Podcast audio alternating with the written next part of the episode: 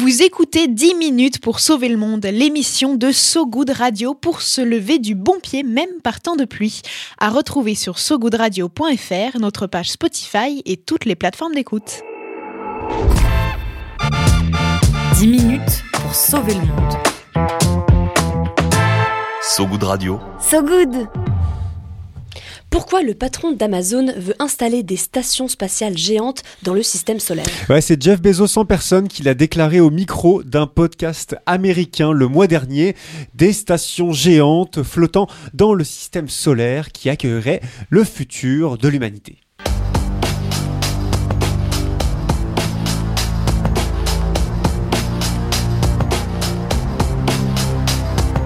Des croiseurs interstellaires, des vaisseaux supraspatiaux propulsés à l'hydrogène blanc à travers la galaxie, à bord des milliers d'individus buvant leur cocktail crevette AOP, pour planète, profitant des ceintures d'astéroïdes pour s'abreuver en énergie et nourrir d'immenses colonies humaines. Non, on n'est pas euh, dans Star Trek, ni même dans Star Wars, mais bien dans le cerveau de Jeff Bezos. Jeff Bezos pour qui la Terre n'est visiblement pas assez grande pour réaliser ses fantasmes. Eh non, ce dont rêve le patron d'Amazon, c'est, je cite, d'un trillion d'humains vivant dans le système solaire. Un trillion, euh, pour info, c'est 1000 milliards d'êtres humains. Pour le moment, on est 8 milliards, c'est déjà un peu le bordel alors ça, fois 100, je te laisse imaginer. Mais alors pourquoi Jeff Bezos rêve-t-il de mettre l'humanité dans l'espace? Ah, Pour la quicheta, l'oseille, le bif, l'argent, quoi? Car pour rappel, Jeff Bezos, c'est le fondateur de Blue Origin, pas que d'Amazon. Blue Origin, c'est une entreprise de tourisme spatial, mais l'entrepreneur est également à la base de Blue Ring, projet jumeau, celui-ci de plateforme spatiale consacrée à la logistique et au transport.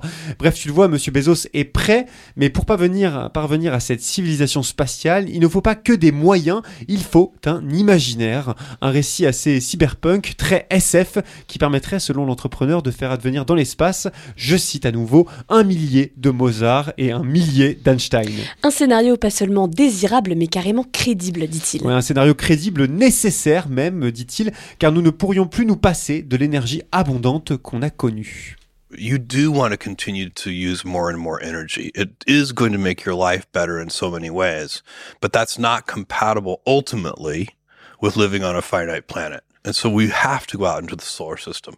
Il le dit, hein, il le dit, we have to go out uh, of the solar system. On sent qu'il n'y a pas de plan B, comme dirait Margaret Thatcher, there is no alternative. Mais en tant que montérien, Jeff Bezos garde la possibilité de revenir sur Terre de temps en temps. Oui, pour se rendre dans un parc national, prendre les vacances, pendant les vacances, à la mer, à la montagne, une utopie euh, grandiloquente dans un seul but, hein, sauver la planète. Euh, oui, car le patron d'Amazon le reconnaît tout de même, on est en train de la bousiller. Il le dit, c'est l'anthropocène, alors mieux vaut la quitter par amour quelque part. Et si par amour pour la planète Jeff Bezos peut engranger quelques milliards supplémentaires, c'est pas plus mal.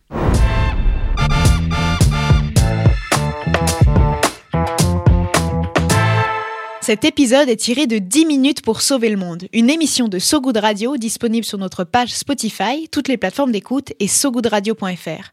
Si ça vous a plu, n'hésitez pas à nous laisser des commentaires et des étoiles. À bientôt!